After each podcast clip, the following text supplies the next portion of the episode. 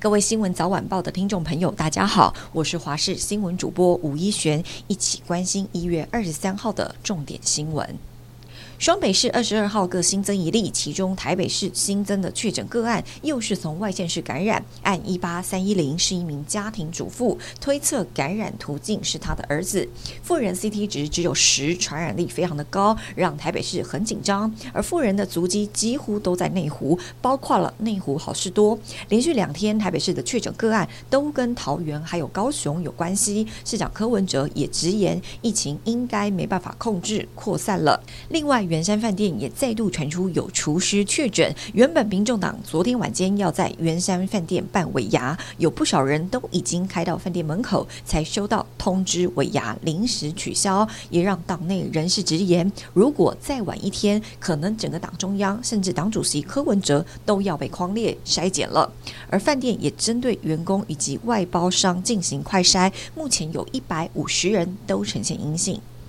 疫情延烧，高雄市二十二号新增十四例确诊患者，其中十二例跟高雄港星光轮群聚案是有关系的。另外两例分别是一名女性新住民以及一名高科大学生，这两名感染源不明，也就是高雄现在已经出现了三条的传播链。由于高雄港群聚案中有多起的病例，总公司在旗津，高科大学生也在旗津的校区上课。高雄市政府今天宣布对旗津南仙里、上竹里以及中心里大约有六千的李民全数普筛，并且呼吁旗津区的住民在一月十二号之后有呼吸道症状都应该接受检验。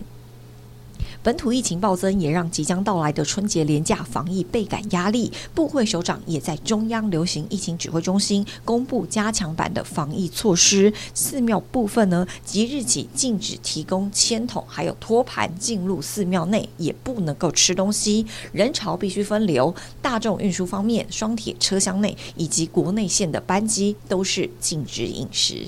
关心天气，今天清晨锋面通过，有短暂阵雨发生的几率。不过白天之后呢，各地降雨稍微的减缓，北部、东半部以及中南部的山区有局部的短暂阵雨，中南部平地则是多云的天气。各地气温方面稍微的回升，北部地区十六到二十二度，中部地区十七到二十五度，南部地区十七到二十六度，东部则是十七到二十六度。提醒大家，明天周一受到东北季风增强，还有华南云雨区东移的影响北部以及东北部天气转凉，不过这一波东北季风冷空气很弱，北台湾大约是十六到二十度左右的温度。下个礼拜三四天气还会再好转，气温就会回升。